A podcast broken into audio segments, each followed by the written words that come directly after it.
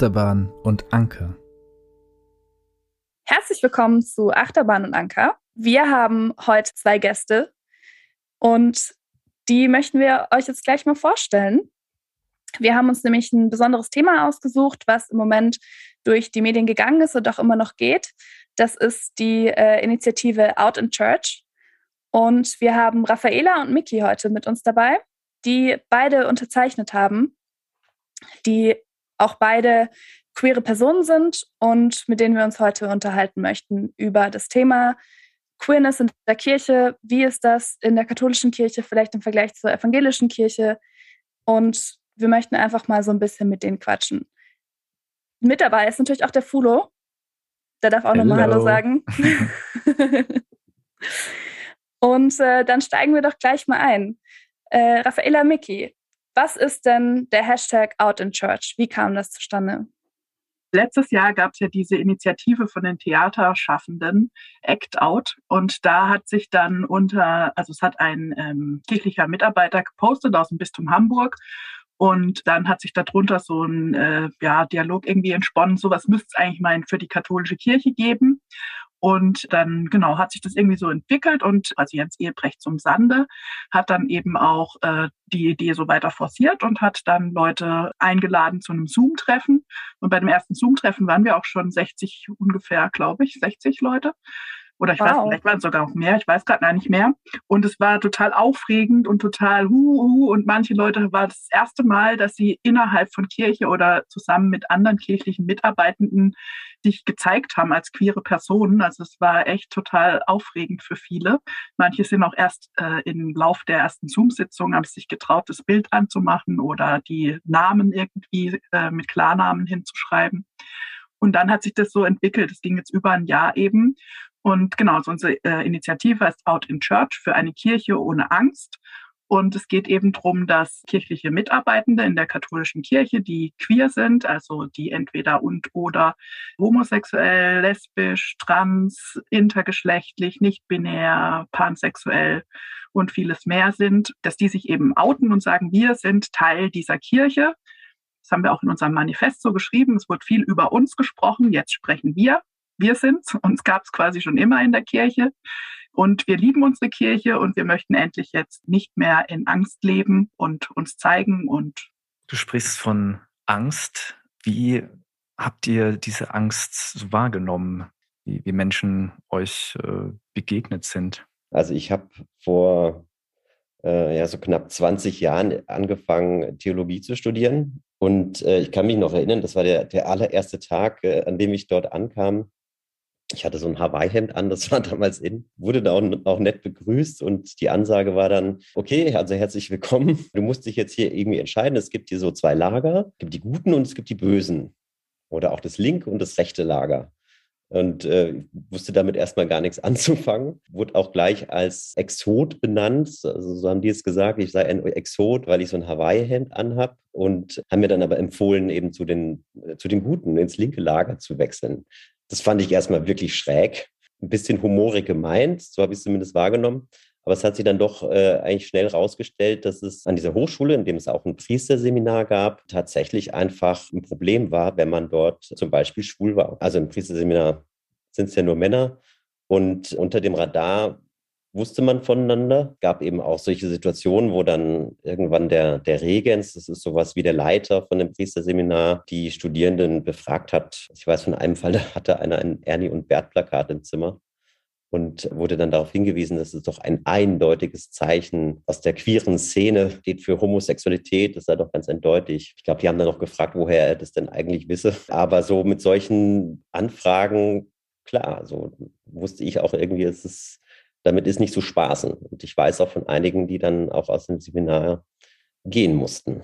Was ja auch immer ein großes Thema ist und was auch ein, immer ein großes Problem ist, ist eben dieses Fremdouten, also dass man eben aktiv gefragt wird oder dass man sich positionieren muss und das aber nicht aus eigener Initiative tut, sondern eben durch einen externen Motivator, ob der jetzt negativ oder positiv ist. Wie, wie habt ihr das erlebt? Also Raffaela hat ja gerade schon gesagt, dass gerade bei diesem Zoom-Meeting sich viele auch einfach noch nicht getraut haben, sich zu zeigen, weder mit dem Namen noch mit dem Gesicht. Wie war das bei euch? War das für euch relativ einfach oder hattet ihr da Unterstützer, um eure queere Identität zu zeigen? Oder war das auch ein schwieriger Weg? Also bei mir war es so, dass ich, seit ich bei Kirche arbeite, eigentlich nie wirklich nicht out war, weil es einfach eine bewusste Entscheidung war. Ja, am Ende von meinem Studium habe ich das irgendwie festgestellt, dass ich vermutlich nie eine Beziehung führen werden wollen möchte, die kirchenrechtlich legitimierbar ist ähm, und habe das dann auch in der geistlichen Begleitung von der Studienbegleitung angesprochen. Also das ist für Leute, die dann hinterher in den pastoralen Dienst wollen, also in die Seelsorge wollen. Das ist schon so eine Studienbegleitung und äh, ich wollte eigentlich Pastoralreferentin werden. Also mir ist bewusst geworden, habe ich das da angesprochen und dann war schon klar, okay, wenn ich das jetzt öffentlich irgendwie sage, dass das so ist und dass ich jetzt auch nicht vorhabe, dann keine Beziehung zu leben, dann wird es schwierig, also dass ich aufgenommen werde in diese Ausbildung für, die, für den pastoralen Dienst. Ein Vorschlag, der das vielleicht zeigt, wie das in der katholischen Kirche manchmal so läuft mit dem Thema. Die Idee war, ich könnte mir ja für die Zeit der Ausbildung, die in der Gemeinde stattfindet und wo halt Residenzpflicht in der Gemeinde auch ist, das heißt, mein Privatleben lässt sich schwer irgendwie jetzt wirklich raushalten. Für die Zeit könnte ich mir doch freiwillig so eine Art Zölibat auferlegen. Und danach wäre es dann wahrscheinlich möglich, irgendeine Stelle zu finden, wo das Privatleben nicht so im Fokus steht. Also keine Ahnung, Klinikseelsorge oder in der Verwaltung oder so irgendwas. Und auf sowas hatte ich halt natürlich überhaupt gar keine Lust und habe auch gar nicht verstanden, wie ich denn Evangelium, frohe Botschaft irgendwie verkünden soll. Also Gott liebt alle Menschen und nimmt alle Menschen so an, wie sie sind und ich muss einen Teil von mir verstecken oder soll einen Teil von mir verstecken. Und ich wollte auch nicht in so eine Situation kommen, wie ich sie oft erlebt hatte, dass ich irgendwie gedacht habe, okay, ich würde gerne mal mit einer Person darüber sprechen und hätte gern Kontakt zu anderen Leuten, die katholisch sind und für Kirche arbeiten oder ähm, ja, denen der Glaube wichtig ist und queer sind. Und ich einfach überhaupt nie in Kontakt gekommen bin, weil das so ein Tabu ist, da überhaupt auf andere Leute zu treffen. Und ich saß eben öfter vor DozentInnen oder vor Priester oder vor PastoralreferentInnen, wo ich das Gefühl hatte, also ich denke eigentlich schon, dass die in irgendeiner Weise queer sind, aber die haben das halt nicht gezeigt. Und das wollte ich halt nicht, dass ich dann auch so eine äh, hauptamtliche mitarbeitende Person bin, wo dann Leute mir gegenüber sitzen und sich mir vielleicht anvertrauen und ich dann auch nichts dazu sagen kann. Und deswegen habe ich das halt eben von Anfang an auch gesagt, dass ich das so nicht möchte und bin dann eben auch nicht in diesen pastoralen Dienst gegangen. Und ähm, habe dann ewig gekämpft, bis ich irgendwie eine Stelle hatte, weil ja, weil ich eben diese Ausbildung nicht hatte und habe das aber immer wieder auch eingebracht. Also Vorgesetzte wussten immer auch, dass ich ähm, queer bin und dass ich mich auch mit den Themen auseinandersetze, Geschlechtervielfalt und ähm, sexuelle Orientierung und auch äh, Queer Theology irgendwie gerne damit einbringen mag. Aber es ist halt immer schwierig, weil immer dieses Damoklesschwert des, äh, der Grundordnung, die wir unterschreiben, über uns schwebt. Also mit dem Arbeitsvertrag unterschreiben wir auch, dass wir Loyalitätsobliegenheiten erfüllen und äh, eben nach der katholischen Glaubens- und Sittenlehre auch unser Privatleben gestalten. Und explizit steht eben dann in der Grundordnung, ähm, dass eine Verstoß gegen diese Loyalitätspflicht eben wäre, eine gleichgeschlechtliche Ehe einzugehen, beziehungsweise da steht noch eingetragene Lebenspartnerinnenschaft drin. Ähm, das äh, ist die Ehe für alle noch gar nicht äh, aufgenommen. Also das heißt, wenn wir dagegen verstoßen, können wir gekündigt werden. Und das hängt dann halt immer so über einem bei allen möglichen Äußerungen oder bei, ja, wie, wie ich mich einbringen kann. Das habe ich einfach gemerkt, ich bin gut katholisch sozialisiert. Das heißt, ich habe auch viele katholische Angstreflexe in mir drin, auch wenn ich das kognitiv gar nicht so möchte. Es hat mich einfach immer wieder gehemmt, frei zu zeigen und zu äußern und zu sprechen, dass ich eben ja, keine Sicherheit habe, dass mir keine arbeitsrechtlichen Konsequenzen drohen. Ich finde das so krass, weil einfach so eine sehr private und sehr persönliche Sache zum einen zu so einem Politikum werden und gleichzeitig ja auch so reale Konsequenzen mit sich tragen. Also mit wem ich schlafe, mit wem ich eine sexuelle Beziehung eingehe oder auch keine sexuelle, in wen ich mich verliebe, ist ja was so persönliches, privates, dass es eigentlich in einem Arbeitsverhältnis nichts zu suchen hat. Und wie krass das ist, dass in einem Arbeitsvertrag drinsteht, wen man lieben darf. Es ist Wahnsinn, dass das heute 2022 noch praktikabel ist auf irgendeine Weise. Von daher erstmal Hut ab, dass ihr euch das traut, euch als ja ein Stück weit Galionsfiguren vorne hinzustellen und zu sagen, hey, wir möchten was ändern. Und das geht so nicht. Und äh, wir müssen uns da dagegen wehren, ob des Wissens darum, dass es eben auch für euch persönlich Konsequenzen haben kann, wie dass ihr den Job verliert, dass ihr ja aus eurer Sozialisation quasi rausgeschmissen werdet, was man natürlich jetzt erstmal nicht hofft, weil natürlich ihr hoffentlich Menschen um euch herum habt, die euch unterstützen. Bei dir, äh, Miki, du hast gerade erzählt, du hast äh, Kinder. Da hängt ja natürlich noch mal viel mehr dran, wenn man dann auch noch Menschen hat, für die man quasi Sorge trägt. Also von daher erstmal äh, Chapeau. ich glaube, ihr macht da einfach einen sehr, sehr steinigen Weg, aber gleichzeitig auch einen sehr breiten Weg auf für hoffentlich eine freiere und buntere Zukunft in der, in der katholischen Kirche.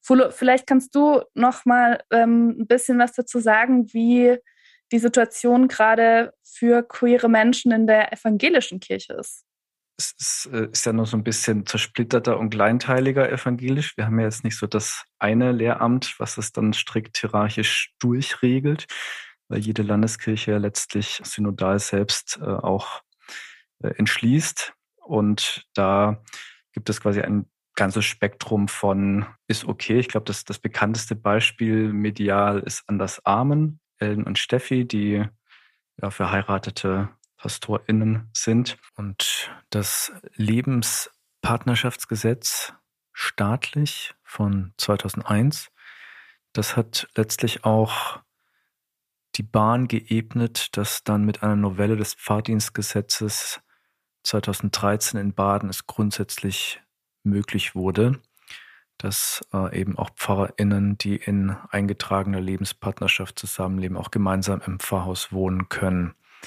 und somit diese Lebensform auch äh, legitimiert wurde.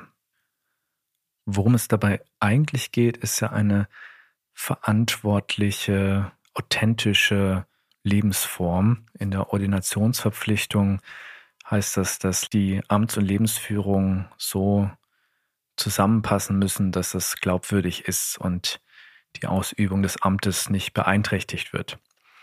Und wenn das mit entsprechenden Werten von Treue, Verlässlichkeit, gegenseitiger Verantwortung, Respekt, Achtung voreinander, vor allem in Liebe geführt wird, dann ist das in diesem Sinn auch kein Widerspruch.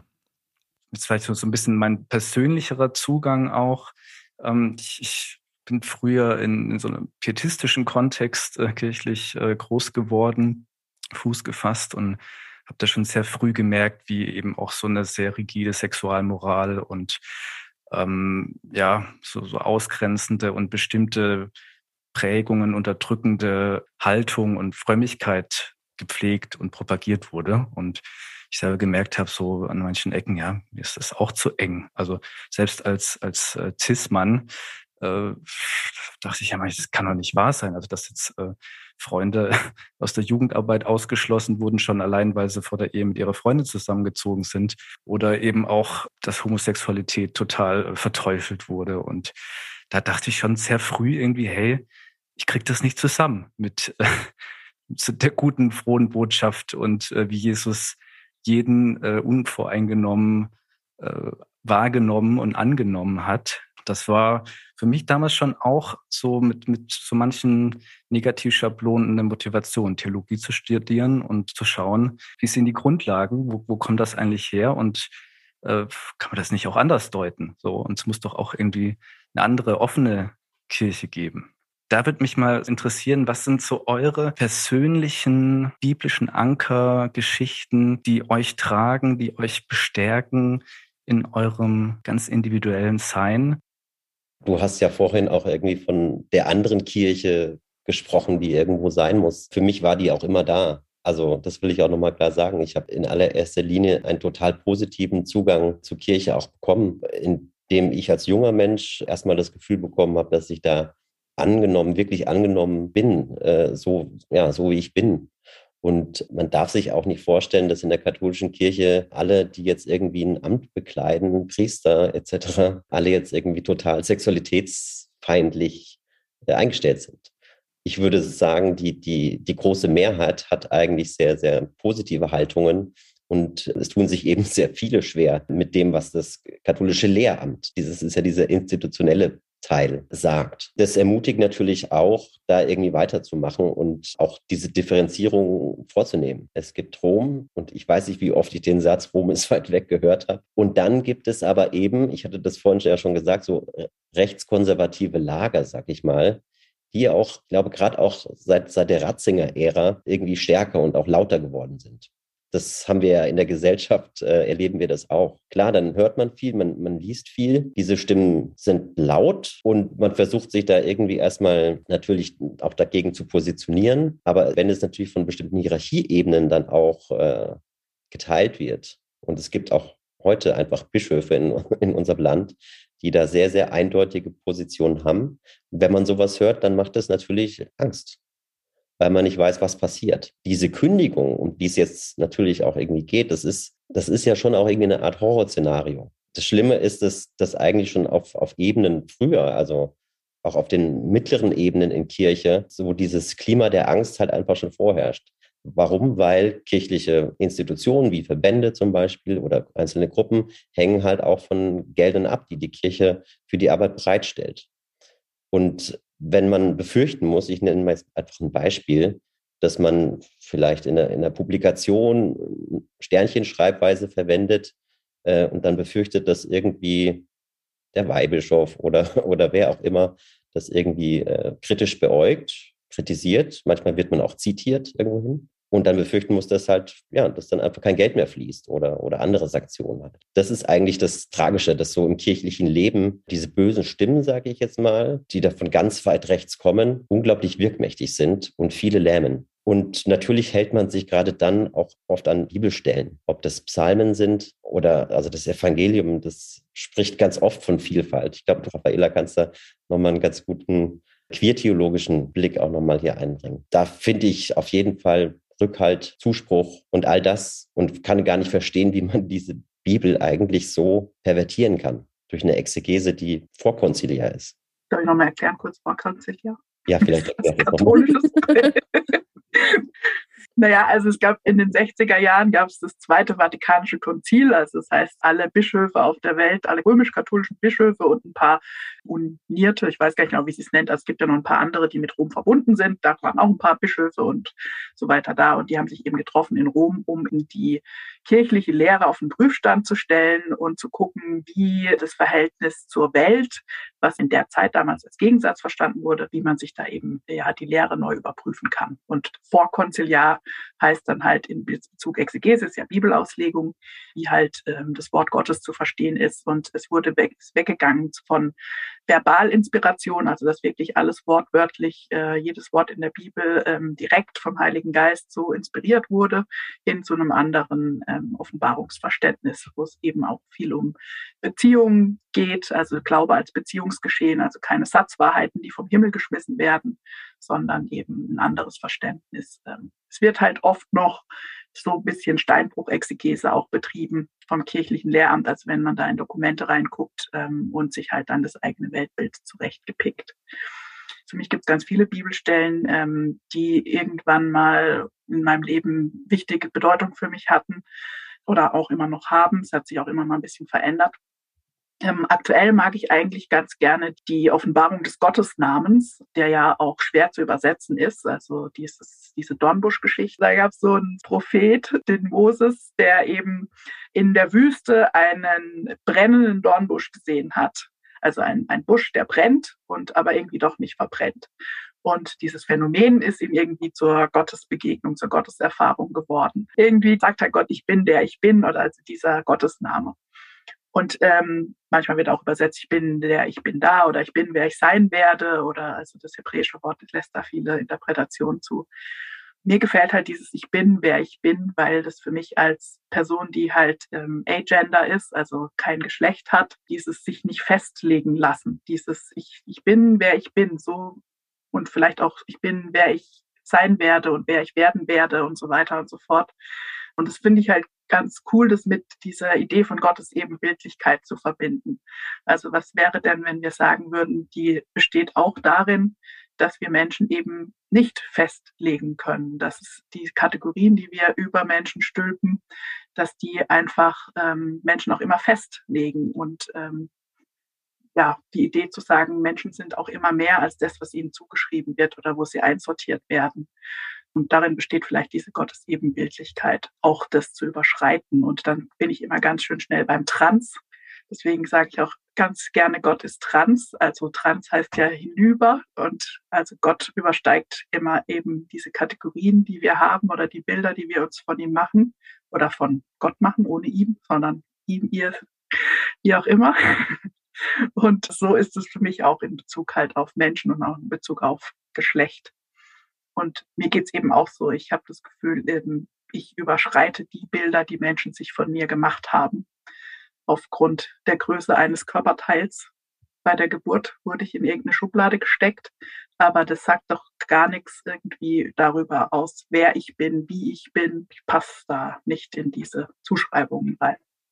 Das ist was, was mich sehr im letzten Jahr sehr bewegt hat und sehr auch nochmal bestärkt hat, dann auch sagen zu können, ja, ich bin Agender, ich bin, wer ich bin. Also mich hat eigentlich auch am stärksten oder meisten einfach überzeugt, dass Christus selbst halt schon immer irgendwie auch an die sogenannten Ränder gegangen ist. Also er hat nie äh, einen Unterschied gemacht. Ne? Also das, was wir gesellschaftlich natürlich permanent tun. Wir unterscheiden zwischen, zwischen Klasse, zwischen Herkunft, Geschlecht, Sexualität. Das ist ja nicht nur in Kirche irgendwie so ein Problem, sondern das ist ein gesamtgesellschaftliches Problem. Das Leben Christi ist, ist in der Art und Weise einfach für mich schon immer Vorbild gewesen. Daran kann ich mich orientieren. Er geht zu den Prostituierten, er geht zu den Zöllnern, die Kinder. Also das ist ja auch etwas, was wir in der Gesellschaft leben, diesen Adultismus. Also, dass wir Kindern immer nie was zutrauen. Ähm, Jesus macht das nicht. Er sagt, euch ist das Himmelreich. Das sind einfach so Botschaften, die für mich immer ganz, ganz stark waren und die das Evangelium für mich auch ausmachen. Was sind so die Reaktionen, die ihr im Moment bekommt oder die ihr auch mitbekommt auf die Out in Church Bewegung, auch auf eure persönliche Geschichte vielleicht, die ja jetzt doch sehr publik geworden ist? Wie ist so das Feedback? Bekommt ihr das erstmal selber oder habt ihr da noch so einen gewissen Schutzmechanismus vielleicht auch irgendwo davor geschaltet? Also ich glaube, es kommt darauf an, wie viel äh, Dinge ich selber auch konsumiere. Also ich habe mir jetzt irgendwie angewöhnt, auch gar nicht so vieles noch extra anzugucken oder irgendwelche Kommentarspalten oder sowas zu lesen. Aber das, was jetzt persönlich an mich ging und sich auch persönlich auf mich bezogen hat, das war eigentlich alles nur Candy Storm. Also kein Shitstorm, sondern eher so, äh, ja, voll toll, dass du äh, dich da zeigst und ähm, auch so Reaktionen von nicht-queeren Menschen, die dann irgendwie sagen, ja, voll, also das ist jetzt meine Kirche, ihr zeigt, wie meine Kirche eigentlich ist gerade nachdem halt in der Woche vorher ja wieder von München das Missbrauchsgutachten veröffentlicht wurde und wieder deutlich wurde, wie krass Kirche auch Gewalt ausübt, versagt hat und immer noch versagt und so weiter und so fort.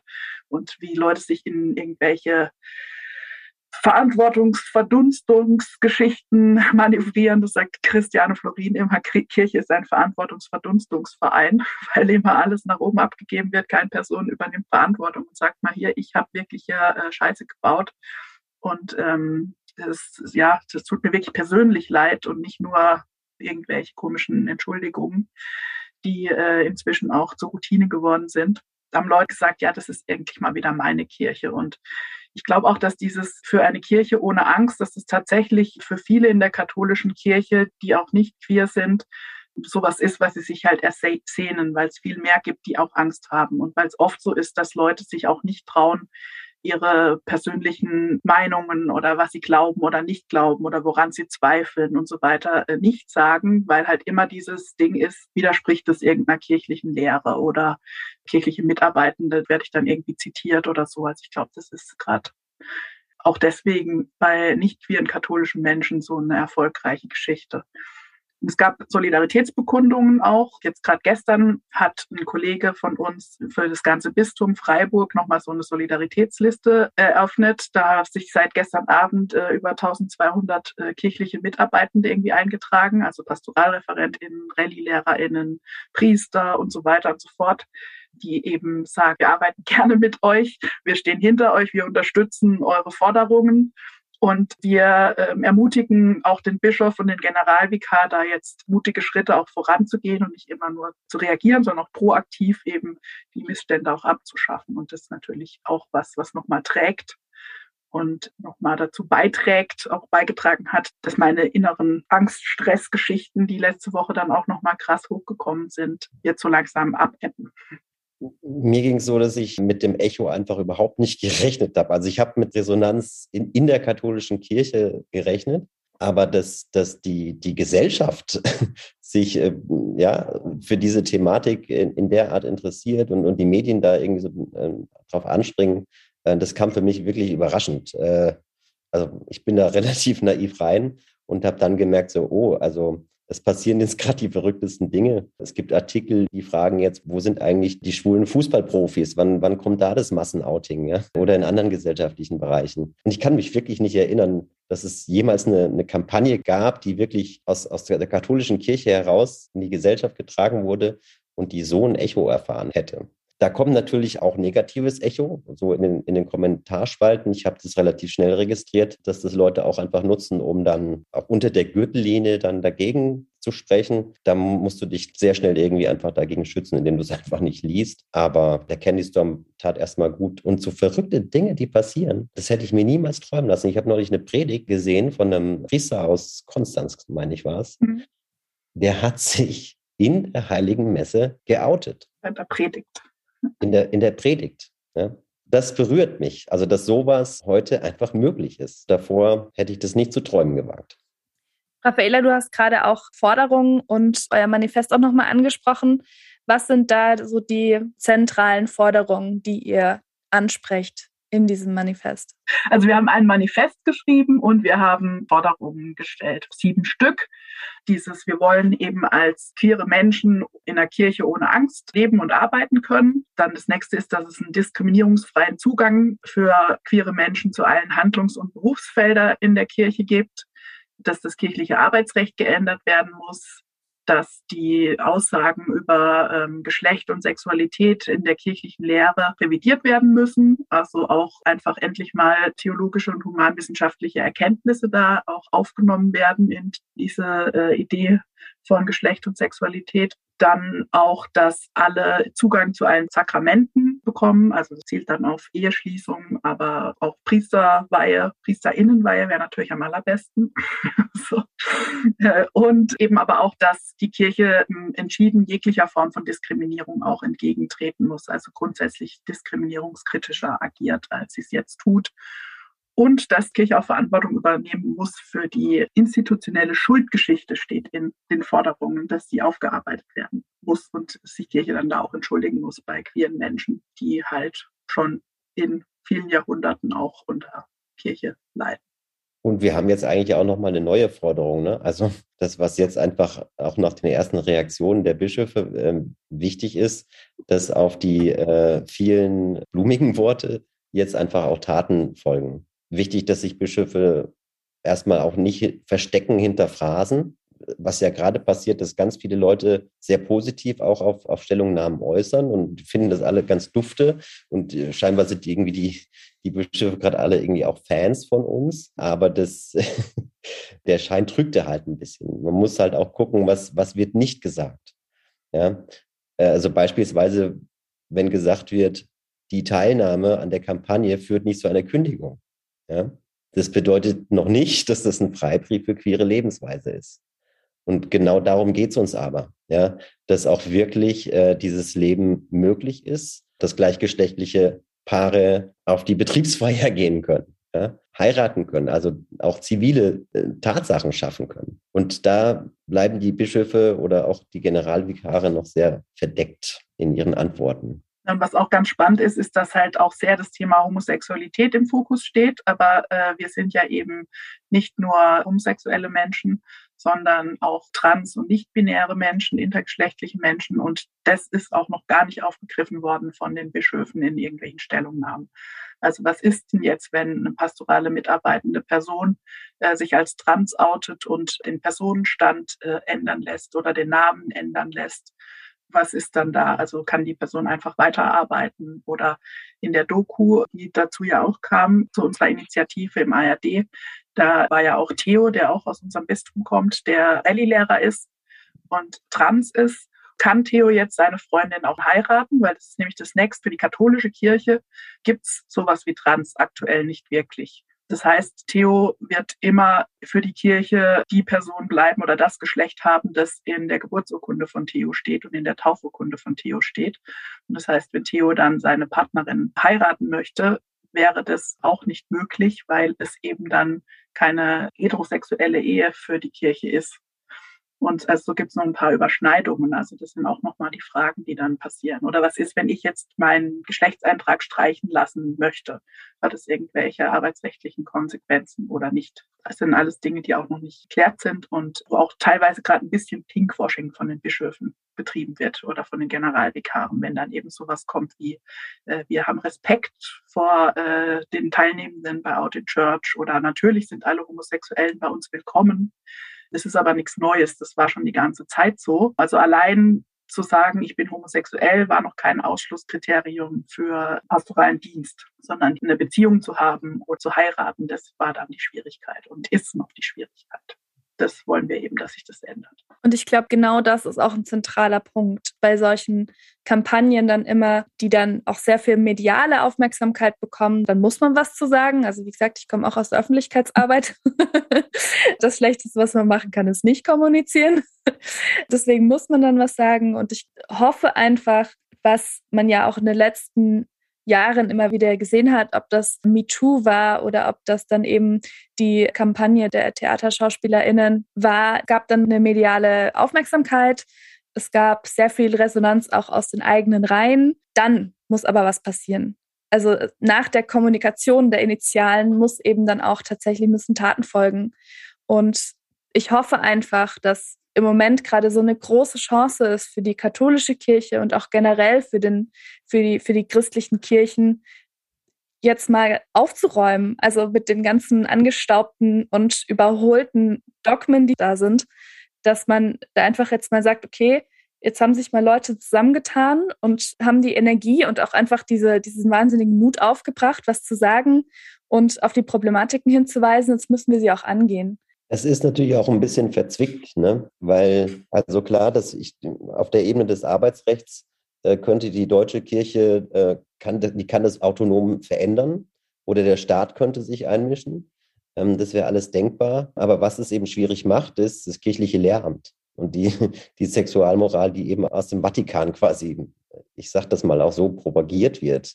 Dagegen können sich die Bischöfe eben nicht so, nicht so einfach stellen. Sie dürfen sich auch nicht hinter Rom verstecken. Also ich erwarte schon, dass sie auch einfach mutiger und progressiver auch äh, klare Kante zeigen. Es wird gesagt, dass auch viele ja Angst haben, auch irgendwie vor so einer Abspaltung der deutschen Kirche. Aber wenn es wirklich um so zentrale Glaubensaussagen geht, dann ja, muss man das vielleicht auch in Kauf nehmen. Also es wäre nicht das erste Schisma, was wir in der Kirche haben.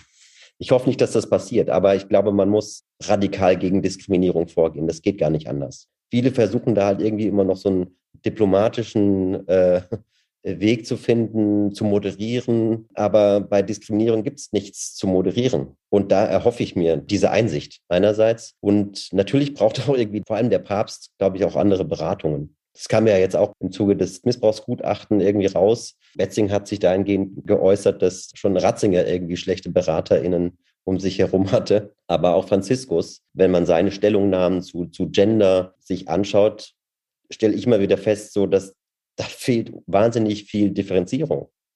Also der geht immer noch von Judith Butler zum Beispiel aus, also dieser, dieser klassischen Differenzierung von Sex und Gender.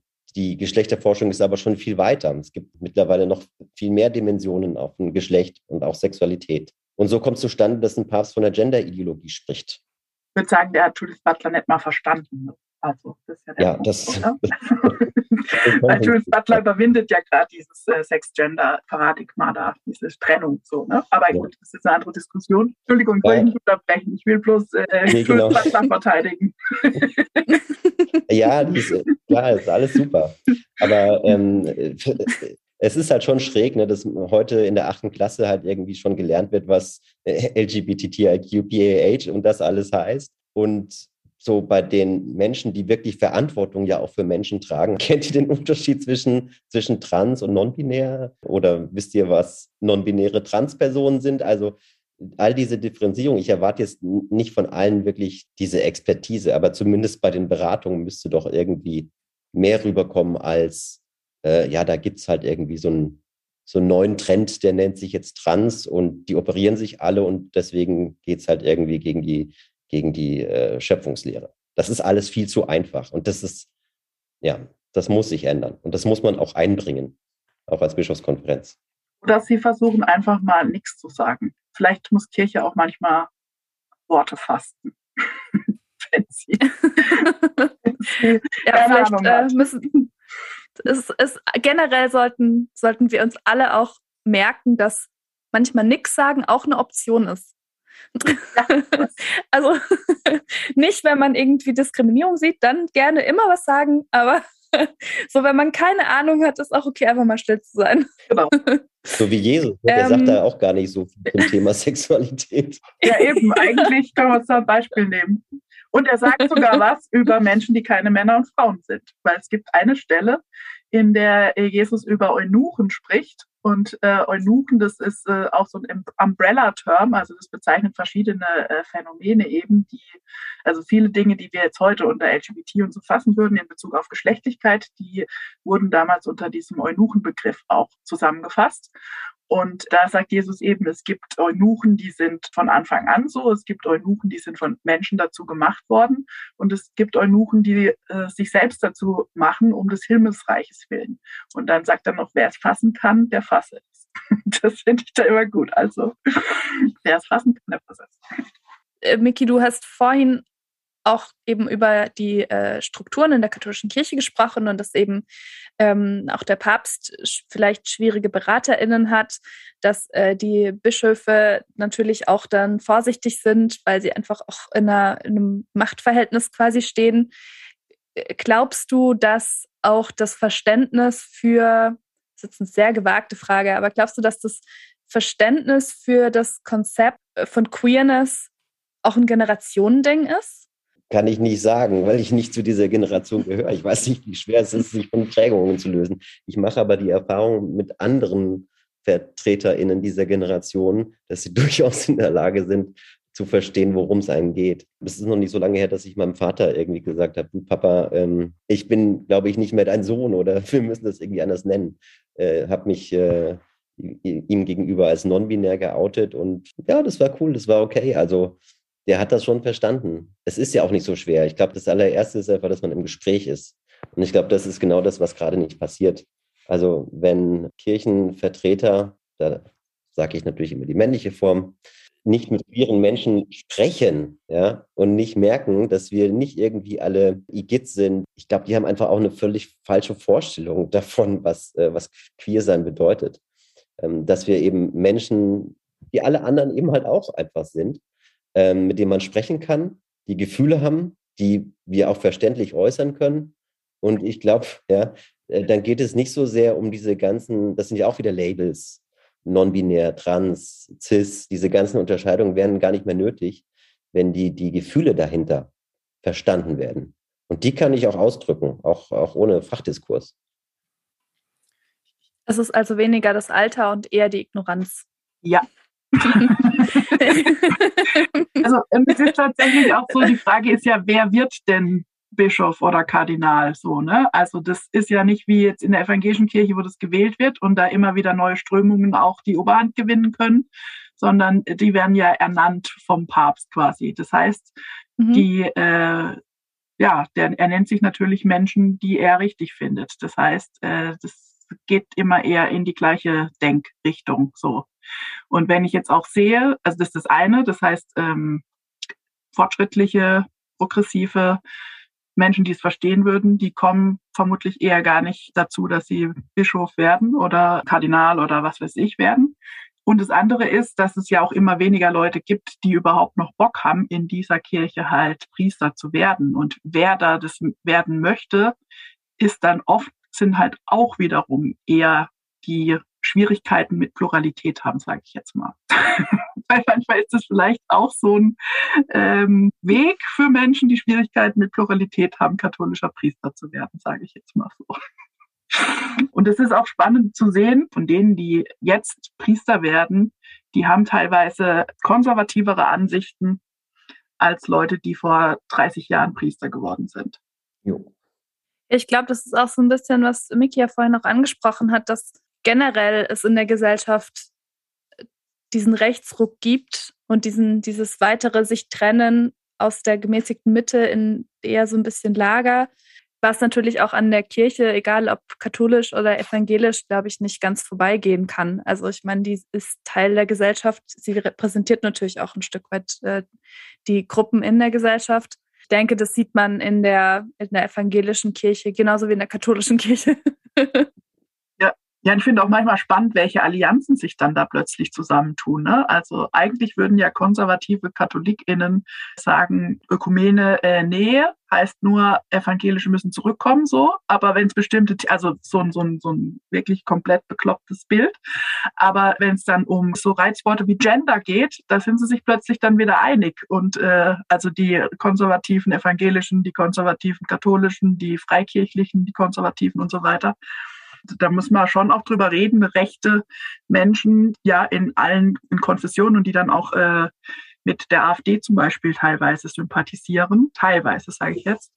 Äh, und da sind auch echt äh, schwierige Bündnisse, die da irgendwie sich entwickeln. Ich fand das eben einen sehr starken Punkt mit, so, sobald man ins Du kommt, in, in Beziehung tritt und sich interessiert für einen anderen, für seine Geschichte, für seine Gefühle, was ihm wichtig ist, äh, dann treten solche Dinge auch zurück. Und trotzdem immer wieder die Wahrnehmung, dass eben auch eine tiefe Verunsicherung da ist, bei fast allen, so was auch die eigene Existenz in dieser Welt angeht und die eigene Identität und sein ja akzeptiert sein und so sein in dieser Welt. Das glaube ich auch bei denen, die das so, so abwerten und abweisend und ausgrenzend agieren, ich auch immer wieder eine Angst wahrnehme, von dieser Queerness in Frage gestellt zu werden, ne? weil das plötzlich das eigene deswegen nicht das Richtige mehr ist. Also man, man könnte ja auch ganz anders sein. Ne? Also das, wie man sich bis jetzt irgendwie so äh, entwickelt hat und das so für sich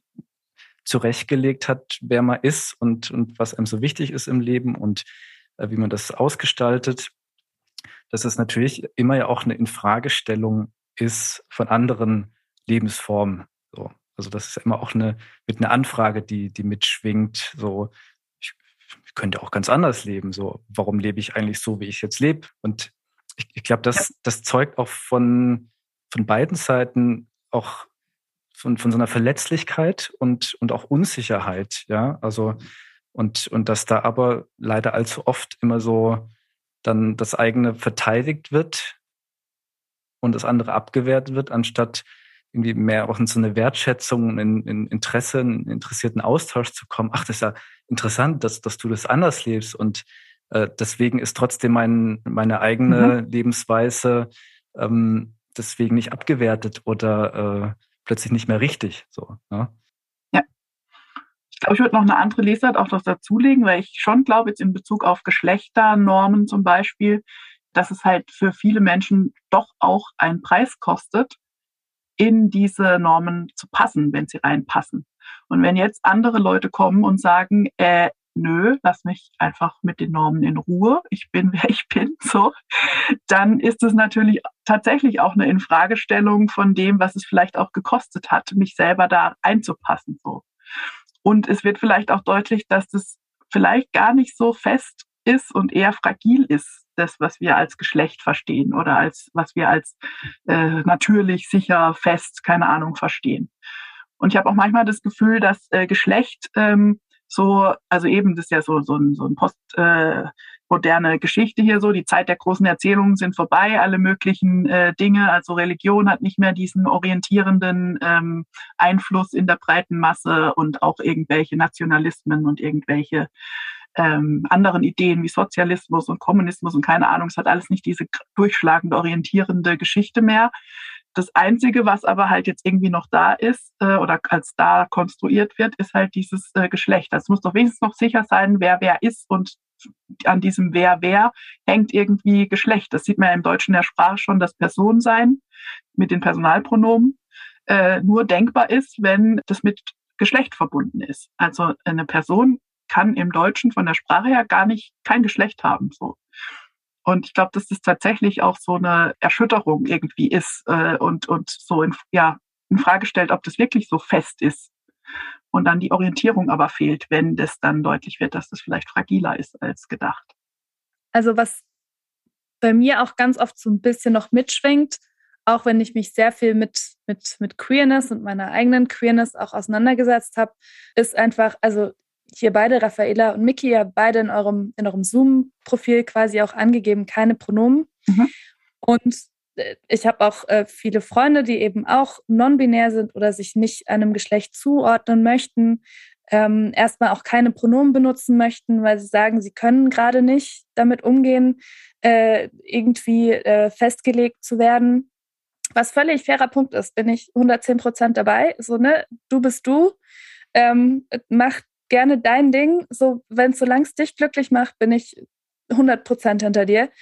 Ähm, aber gleichzeitig ist es selbst für mich, der in diesem Konstrukt quasi sehr, also ich bin da, ich würde sagen, ich bin relativ tief drin, ähm, immer noch so ein, oh Gott, ich möchte aber niemanden, niemanden äh, falsch gendern, überhaupt irgendwie gendern. Ähm, Deadnamen, irgendwie sowas aus Versehen, was einfach auch bei, gerade bei Menschen, die in der Transition sind, manchmal, also es ist natürlich für alle dann auch ein Stück weit eine Transition, weil es ist halt einfach, man, es verändert sich was und Veränderung ist natürlich für alle immer ein Stück weit äh, Anstrengung. Und so sehr man auch darauf achtet, manchmal rutscht es einem doch aus, was überhaupt nicht böse gemeint ist. Und ich glaube auch für ähm, die Person dann, das ist es vielleicht auch, dürft ihr auch gerne revidieren, wenn das so ist. Ähm, wenn man sich gut kennt, ist das ja auch kein Problem, weil sie wissen ja so, hey, das kommt nicht von einem, von einem schlechten Ort, ähm, sondern einfach eben, weil man selber auch sich dran gewöhnen muss und einfach auf Sprache achten muss. Also das ist halt auch einfach so ein Ding. Äh, ich rede viel und ich rede oft schneller, als ich selber hinterherkomme.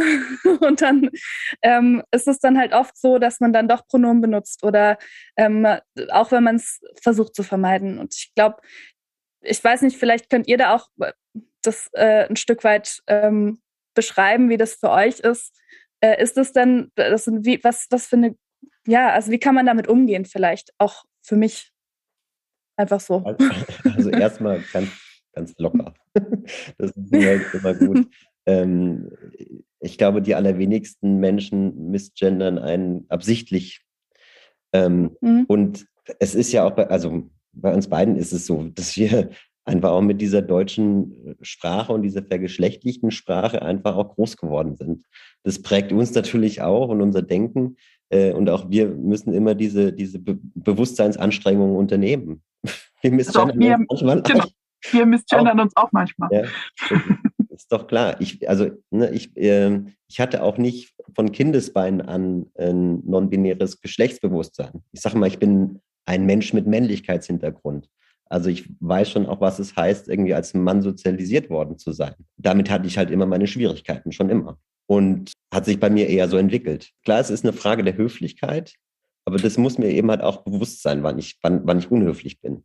Und wenn ich gar nicht weiß, zum Beispiel, also viele wissen zum Beispiel gar nicht, äh, was ist das mit den keine Pronomen? Was heißt denn das dann konkret? Ich muss es erstmal irgendwie wissen.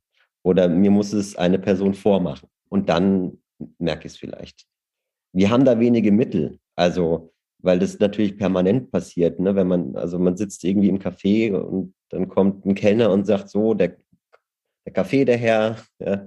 und da kann, kann ich natürlich jetzt nicht irgendwie permanent ständig in diese Korrektur gehen. Das ist, weil es einfach wahnsinnig anstrengend ist.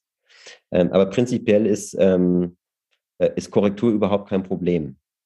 Also wenn du es feststellst, dass, ja, dass, dass du gerade mis jemand misgendert hast, genau, einfach ein kurzes, ach, Entschuldigung. Was ich auch gern mache, ist dann einfach auch zu irritieren, um das bewusst zu machen.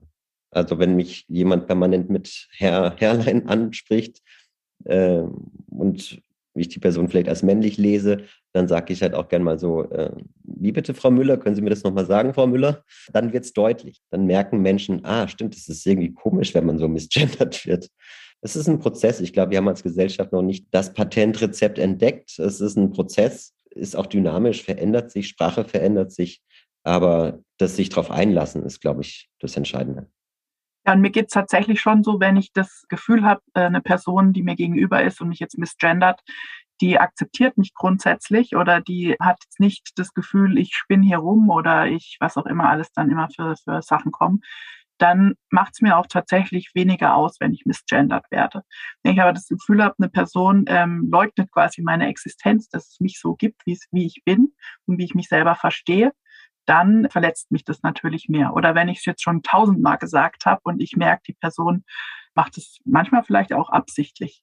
Oder in der katholischen Kirche, es darf halt nicht sein, also will sich niemand aus dem Fenster lehnen, dann ärgert es mich auch, dass die Person ihr vielleicht damit zeigen, dass sie Geschlecht über das lehramtliche Verständnis hinausdenkt, höher bewertet als mein Leidensdruck, den ich halt habe, wenn ich falsch angesprochen werde. So. Also grundsätzlich ist es äh, Nachfragen, ist, ist auf jeden Fall äh, gut, wenn, wenn Menschen unsicher sind. Ähm, bei Vorstellungsrunden ist natürlich, könnte man auch einfach immer, also ich mache das inzwischen schon sehr oft, dass ich wenn ich Vorstellungsrunden mache, die Leute auch bitte, äh, ihre Pronomen zu sagen, ihre Namen, also wie sie gerade wie es für sie gerade passt, dass sie sich wohlfühlen. Also es können ja auch Spitznamen sein oder kann man auch nochmal du oder sie, also wer möchte geduzt werden, wer möchte gesiezt werden, je nachdem, welchen Kontext man ist. Also, also einfach so zu normalisieren auch, dass wir halt äh, nett wissen können, wie eine Person angesprochen werden möchte. Und es geht halt in verschiedene Richtungen so. Also ich versuche halt mir auch abzugewöhnen, Menschen als weiblich, männlich, nicht binär einzulesen. Also das zuzuschreiben, weil ich einfach, bevor mir eine Person es nicht gesagt hat, welches Geschlecht sie hat, kann ich es einfach von außen nicht sehen. Das zeugt ja auch von so eben so einer interessierten, offenen Grundhaltung. Ne? Also nicht, nicht schon immer so anzukommen und ich sehe dich und, und weiß ja schon die Hälfte über dich, sondern ja. äh, nee, eigentlich weiß ich gar nicht viel über dich und näher mich dir jetzt erstmal an. Ne? So, ja, und ich glaube, genau. das, das wird uns in, in allen Kontexten äh, gesellschaftlich, kirchlich äh, gut tun, so, so eine sensible Haltung ähm, zu finden, ja, die uns zueinander führt und, und nicht voneinander weg und uns gegenseitig das Leben schwerer machen, als es eh schon ist mit allem, was an Rahmenbedingungen so mhm. erlebt wird oder vorgefunden wird, ja. Dass vielleicht der erste Schritt ist, die eigenen Unsicherheiten auch erstmal okay zu finden. Äh, weil ich glaube, also ganz, ganz viel liegt daran. Und äh, es ist ja auch das, das Allernormalste, dass wir, also wir haben ja permanent soziale Unsicherheiten. Wir müssen uns permanent überlegen, hm, sieht sich die Person jetzt, sage ich da jetzt du, äh, hat sie vielleicht einen Doktorinnentitel, wie, wie, wie spreche ich die Person dann an, ist, ist der Person das wichtig?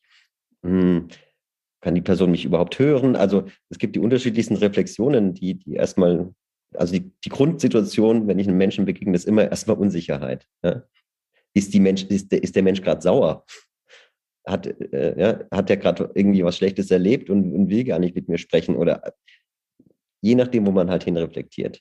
Aber erstmal zu sehen, dass das eigentlich was ganz Normales ist, bringt vielleicht auch ein bisschen Entspannung rein.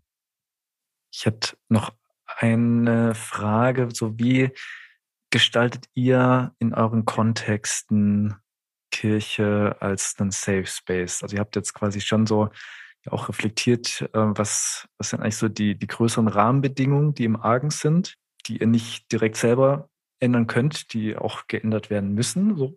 Aber so, was jetzt so euren eigenen Gestaltungsbereich angeht, was ist für euch wichtig? Was macht für euch einen Safe Space aus? Also ich frage mich immer, ob es wirklich einen Safe Space gibt oder ob wir nicht immer nur von safer Spaces reden können, also Räume, die halt sicherer sind für Menschen. Wir sind halt alle sehr, sehr unterschiedlich und haben unterschiedliche Prägungen, unterschiedliche Ängste, unterschiedliche Erfahrungen, unterschiedliche Interessen. Die Gesellschaft ist geprägt von verschiedenen Diskriminierungsstrukturen, in die wir alle auch eingeschrieben sind die wir reproduzieren, ob wir wollen oder nicht. Also wir können es uns nur bewusst machen halt und dann aktiv verändern. Aber eben deswegen glaube ich, dass es gar nicht so einfach ist, wirklich Safe Spaces zu schaffen. Safe Space, das wäre dann eher so eine Vision von Reich Gottes vielleicht, wenn ich jetzt wieder theologisch rumschwafel, theologische Floskel benutze. also eben so ein Raum, in dem alle sein können, wie sie eben sind und keine Diskriminierung erleben und Gerechtigkeit für alle gibt. Das heißt auch Teilhabe für alle gibt. Und das versuche ich natürlich, das auch jetzt schon daran zu arbeiten, dass das so ist. Aber ich glaube, es eher so eine Vision ist. Also was mir wichtig ist, ist, wirklich äh, mich selber halt auch immer weiterzubilden, also eben wo ich genau in Diskriminierung verstrickt bin, also sei es jetzt in Rassismus oder in Antisemitismus oder in Ableismus, also äh, Diskriminierung von Menschen mit Behinderung oder andere Diskriminierungsformen.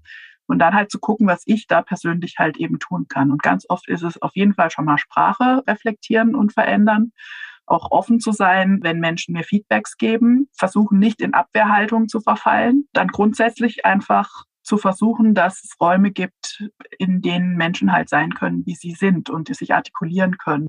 Wobei ja schon auch irgendwie ein Kirchenproblem ist, dass du äh, zum Beispiel halt auch Sprache brauchst, um irgendwie mitmachen. Also es ist so, ja. Also es ist, es ist schon irgendwie ein ja, akademischer Haufen, möchte ich jetzt nicht sagen, aber die Sprache, die verwendet wird, ist, ist nicht nur sehr bildungssprachlich, sondern sie ist halt dann auch noch vollkommen durchtheologisiert oder, oder es klingt dann besonders salbungsvoll, vielen Menschen dann auch einfach fremd, äh, wo sie sich dann auch nicht mehr einbringen können. Und deswegen tut sich auch Kirche so schwer, also bestimmte Milieus, wenn ich jetzt mal diesen soziologischen Begriff verwende, bestimmte Milieus auch zu erreichen. Diese Sinus-Milieustudie, die ist jetzt schon lange her und trotzdem äh, wurden irgendwie nicht die richtigen Schlüsse draus gezogen. Und das liegt daran, dass wir uns, ähm, dass das ja auch uns so eine Sicherheit gibt. Also wenn wir uns verstehen, wenn wir ein Angebot machen, wo ich nicht irgendwie erstmal übersetzen muss, zum Beispiel. Ich glaube, wir machen es uns da einfach zu gemütlich und Safer Spaces zu gestalten bedeutet immer, dass ich mich darauf einlassen muss, dass die Bedürfnisse der Menschen ganz unterschiedlich sein können und dass ich ja gewisse Vorkehrungen vielleicht auch treffen muss. Wenn ich einen Flyer oder eine, eine Anmeldung für, für ein Wochenende mache, wo man in einem Übernachtungshaus, in einem Bildungshaus übernachtet, dann muss ich mich vielleicht da erkundigen vorher, ob die Unisex-Toiletten haben oder ob die Einzelzimmer haben, weil ich davon ausgehen muss, dass es Menschen gibt, die genau dieses Bedürfnis haben. Diese Dinge zu reflektieren, wirklich im, im dienstlichen Alltag, das ist, glaube ich, so der erste Schritt, dass die, genau, die Spaces safer werden. Perfekt, glaube ich, geht nie, aber es sollte eine Grundorientierung sein. Ja, nichtsdestotrotz merke ich auch, wie, wie schwierig das tatsächlich ist, in, in der Praxis äh, umzusetzen und zu leben. Ja, also gerade in, in dieser hohen, in diesen hohen Individualisierungsgraden als Gruppe zusammenzufinden und auch irgendwie auf dem Weg zu bleiben. Und da ist jetzt mit, mit den ganzen Impfdebatten ja schon auch äh, sehr, sehr deutlich geworden, wie, wie schwierig es noch ist. Also auch so, so ein Anspruch von, hier wird niemand abgewiesen. Und jetzt aber mit nochmal einen diffizileren Grad, also sich nicht impfen zu lassen, ist ja schon auch eine bewusste Entscheidung. Ja? Also ist ja nochmal zu differenzieren von Geschlecht, Gender, äh, Hautfarbe und sonstigen, wo, worunter wir Diskriminierung fassen, was erstmal so ist. Ja, also ist ja nicht meine Entscheidung, jetzt äh, ja. anders zu sein. Und dass aber auch daher ganz schnell dann so die Befindlichkeiten hochkochen. Äh, ich, ich werde jetzt deswegen hier diskriminiert ausgegrenzt. Klar, es, es, es sind massive äh, Teilhabebeschränkungen dadurch effektiv, die, die viele Menschen dann jetzt in letzter Zeit erleben. Und ähm, wir hatten ja dann eigentlich, finde ich spannenderweise, über, über lange Strecken jetzt kirchlich eigentlich diesen safer Space im Sinne von, da können immer noch alle hin, auch wenn sie nicht geimpft sind, was aber auch so ein bisschen paradox ist, weil wird da dadurch äh, aus, aus virologischer Sicht safer? Nein. Nee. Aber in, zumindest in, in dieser Wahrnehmung nicht, nicht komplett rauszufallen, ja, dass, dass Kirche da dann doch durchgängig immer noch für etwas stand und das auch politisch akzeptiert wurde, differenziert zum kulturellen Betrieb quasi nochmal diese tiefere Ebene ähm, durchgehalten wurde, dass, dass Menschen da einen Rückhalt, eine existenziellen Rückbindung an eine Gemeinschaft ähm, erleben können, die weiter und, und, tiefer geht als unsere Verwerfung und Abgrenzung und, und was wir so an, an Zerwürfnissen erleben. Oder wie würdet ihr das wahrnehmen? Da würde ich ganz klar Ja und Nein sagen. Also ich erlebe sehr viele Safe Spaces in Kirche, aber eben ich sehe auch genauso ähm, Kirche als einen Space, der eben nicht safe ist. Und das beziehe ich jetzt nicht nur irgendwie auf die Situation, dass wir eben auch Missbrauch hatten in, in unserer Kirche, sondern dass Kirche eben auch ein Raum für Diskriminierung ist. Wie Gesellschaft auch. Also Diskriminierung gibt es überall. da, wo, es für mich wirklich safe wird, ist, wenn es eben aussprechbar wird. Also wenn ich, wenn die Diskriminierung, die stattfindet, wenn man die kritisieren kann oder wo, wo Korrekturen möglich sind, wenn Kommunikation darüber möglich ist, dann, dann können wir auch damit umgehen. Das betrifft, würde ich sagen, alle Diskriminierungsformen. Raffaela, du kannst mich gerne korrigieren. Ja. Äh, aber also wir alle haben ja einfach, wir alle haben diese Rassismen im Kopf, mit denen sind wir nun mal sozialisiert worden. Also für mich ist es kein Problem, wenn man mir sagt, das, was du gerade gesagt hast, war rassistisch. Ich hätte ein Problem, wenn mir jemand sagt, du bist ein äh, Rassistin. Dadurch, dass, dass es benannt wird, kann ich es eben auch korrigieren, weil in dem Moment wird es mir bewusst und ich kann sagen, oh ja, stimmt. Der Begriff Exot oder, oder was auch immer ich vielleicht hier schon verwendet habe, ja, hat auch ja, toxische Anteile. Ich brauche die anderen, die mich auch darauf hinweisen. Wichtiger Punkt, den du gemacht hast. Ich glaube auch, dass sehr viele Menschen und wenn ich so in meinem Bekanntenkreis und auch bei mir selbst so reflektiere, was gerade so in Jugend- und Kinderbetreuungsgruppen, wie auch immer man sie nennen kann, so abging im kirchlichen Kontext. Und das hat auch immer was mit den, den einzelnen Pfarrern und Pfarrerinnen zu tun, die an einem gewissen Standort sind und da auch wirken und da sich dann natürlich auch ihre äh, Gemeinde so aufstellen, wie sie sie ganz gerne möchten. Hat Kirche für mich nie wirklich das Gefühl gehabt, dass sie ein Safe Space ist. Also es war immer eher ein unsafe Space. also ich vor allem musste immer darauf achten, was sage ich, wie sage ich es. Als jemand, der sich eben nicht unbedingt in heteronormatives Bild question lassen möchte, war das immer, ah, sag lieber nix. Das ist immer so, meine, mein Default war immer so, ah, sei einfach ruhig. So, das wird schon, es wird schon vorbeigehen. Und auch alles, was so, gerade wenn man so in so Teenager-Freizeiten und so denkt, was da auch so an, an Sexualmoral einfach äh, verbreitet wurde, wo man sich denkt, so, oh, nee, ganz ehrlich, einfach, einfach nicht machen, Leute. das braucht man irgendwie nicht und es sollte nicht reproduziert werden, was da teilweise abging. Von daher habe ich Kirche eben nie wirklich als Safe Space wahrgenommen. Ich habe das dann erst als Ort erlebt, an dem man tatsächlich so sein kann, wie man ist, als ich dann in Heidelberg angekommen bin, im theologischen Studienhaus gewohnt habe und wir da wirklich eine sehr diverse Bewohnerinnenschaft hatten. Da waren queere Menschen dabei, da waren Menschen mit Migrationshintergrund dabei aus äh, unterschiedlichen Teilen der Erde, die da zusammengekommen sind. Und wir konnten uns irgendwie alle darauf einigen, dass wir Gottesdienst gemeinsam feiern. Und der sah auch jedes Mal ein bisschen anders aus, was auch okay ist, weil äh, jeder darf da so sein Ding reinbringen und seine Sozialisation in der Kirche auch so leben, wie er es leben oder sie, sie leben möchte.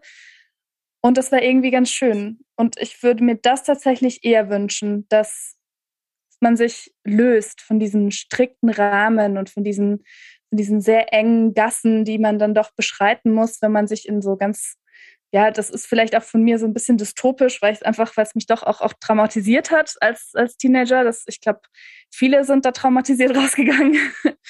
dass man sich da einfach frei macht von. Und sobald man nämlich frei ist davon, sieht man plötzlich, dass das alles gar nicht so das Problem ist sondern dass man da eigentlich ganz entspannt auch zusammenkommen kann und dass Diversität tendenziell eher was Gutes ist und nichts Schlechtes. Und das fände ich irgendwie schön, wenn ja, wenn das, wenn das mehr wird. Und deswegen finde ich auch eigentlich die Kampagne ganz schön, weil das ist ja so ein bisschen die Grundidee dahinter. So, Auf Diversität ist nichts Schlechtes. Auf jeden Fall. Also ich sage auch immer, Gott ist Fan von Vielfalt weil äh, genau, guckt mal in die Schöpfungsgeschichte, guckt mal in die Welt, wie äh, unterschiedliche Dinge es einfach gibt. Hallo Schnabeltiere, hallo Menschen, die eben nicht nur das eine oder das andere sind, sondern alles, was es gibt, äh, hat Gott gemacht. Das glaube ich. Und das ist eben sehr unterschiedlich. Wir müssen uns, glaube ich, halt auch ein bisschen dran gewöhnen, dass es nicht schlimm ist, unterschiedlicher Meinung zu sein. Also dann kommt gleich jetzt wieder das Aber. Also dieses Toleranzparadox gibt's halt. Ne? Also wenn Intoleranz toleriert wird, dann gibt es keine Toleranz mehr. Ich glaube, ich weiß nicht mehr, wer es formuliert hat, Popper oder so, glaube ich. Ähm, genau, und das ist halt so die Schwierigkeit. Also ich kriege auch manchmal so Anfragen, also wir arbeiten ja in einem Referat, das Ehefamilie Diversität heißt und wir versuchen halt diversitätssensible und diskriminierungskritische Perspektiven auch in Gemeinden und so zu bringen. Und dann kommt manchmal so die Anfrage, ja, wie schaffen wir es denn, dass wir halt auch alle mitnehmen können zu äh, einer Gemeinde, die dann diversitätssensibler und diskriminierungskritischer ist? Und dann muss ich halt schon manchmal sagen, also wenn Menschen nicht äh, diskriminierungskritisch sein wollen, dann und ihr sagt, ihr möchtet es sein, was ich eben wichtig finde, dann ist es halt vielleicht so, dass wir vielleicht doch nicht alle mitnehmen können. Das ist immer so hart. Wir sagen immer, ja, wir sind ja, wir richten uns an alle und alle sind eingeladen. Also ich glaube, das ist wahrscheinlich kein Unterschied zwischen evangelischer und katholischer Kirche.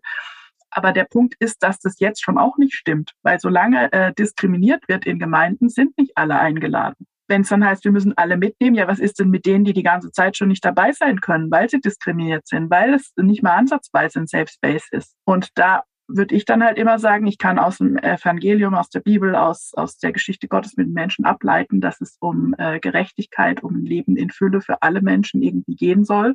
Und wenn da Menschen nicht mitmachen wollen und sich selber ausschließen, weil sie eben Leute, ähm, ja, Gewalt, normative Gewalt, ethische Gewalt, äh, verbale Gewalt, emotionale Gewalt, was auch immer, äh, physische Gewalt antun wollen, dann tut mir es leid, vielleicht können wir dann halt, stimmt es halt nicht, dass wir alle mitnehmen können. Beziehungsweise, wenn wir es nicht können, dann in dieser Ausrichtung auf Gott und durch Jesus. Also ich meine, äh, Paulus, der ja nun nicht äh, nur unkritische Aussagen auch äh, zu, zum Thema getätigt hat, äh, ist ja trotzdem auch die Aussage, durch Jesus ist er nicht mehr Mann und Frau und nicht mehr Sklave und äh, Freier. Also nicht mehr Grieche, Jude, also alles mögliche, kulturelle Unterschiede, geschlechtlich, äh, arbeitsrechtlich. Ähm, man ist verstrickt in all dem, ja, und, und trotzdem ist es ja genau diese Perspektive im Schauen auf Jesus, das ein Stück weit zu überwinden und zusammenzukommen. So, und das ist, glaube ich, insofern wirklich was, was wir als Einzelne nicht machen und schaffen können, sondern in dieser gemeinsamen Ausrichtung auf Jesus und das Suchen und drum ringen, zulassen, erst wirklich passiert und passieren kann. Genau, solange halt Menschen anderen Menschen nicht ihr Existenzrecht absprechen oder sie eben ihnen äh, sagen, wenn du sagst, dass so und so Glaube ist, dann glaubst du nicht wirklich. Also eben, das wäre bei einem Toleranzparadox. Also das ist, das ist diese Schwierigkeit eben. Also eben natürlich, wir können immer noch diese Hoffnungsperspektive, dass es Möglichkeiten gibt, die über das äh, Menschenmögliche hinausgehen. Ich glaube, das ist äh, sehr katholisch und es ist sehr christlich. Es ist das volle Leben, Achterbahn und Anker und das war sehr spannend und schön, euch etwas besser kennenzulernen. Und ich sag mal, vielen Dank, dass ihr euch darauf eingelassen habt und ja, auch sehr persönlich euch geöffnet hat für die ZuhörerInnen. Und wir werden dann auch eure Handles, eure Insta-Handles verlinken, dass wenn jetzt sich andere Menschen vielleicht ermutigt fühlen oder angesprochen fühlen, vielleicht auch ganz, ganz persönlich sich an, an euch wenden wollen und noch etwas Candy Storm dazukommt. Ja, Lisa, du hast das letzte Wort. ich habe das letzte Wort. Das gehe ich mal spontan kurz noch ab. Wo findet man Out in Church, wenn man sich noch mehr informieren möchte? Auf Insta, auf äh, mhm. Facebook und mit der Seite outinchurch.de. Und da sind auch alle weiteren Kanäle verlinkt. Super. Dann bedanke ich mich auch ganz herzlich bei euch beiden. Danke, dass ihr euch so viel Zeit genommen habt. Das ist doch länger geworden als geplant. Aber es hat mir ganz viel Spaß gemacht. Ich habe super viel auch gelernt und ich wünsche der Initiative, dem Manifest, den Forderungen, die ihr stellt, ganz viel Erfolg, wahnsinnig viel Kraft euch beiden, da weiter noch äh, voranzuschreiten. Und wie gesagt, meine vollste Bewunderung habt ihr schon. Und ich denke, das wird sich auch in unserer Hörerinnenschaft auch reproduzieren. Und ich bin gespannt, was es für Veränderungen geben wird in der nächsten Zeit in der katholischen wie auch in der evangelischen Kirche. Ja, vielen Dank für die Einladung und auch danke fürs Gespräch mit euch. War nett. Merci. Vielen Dank. Ciao, ciao. ciao.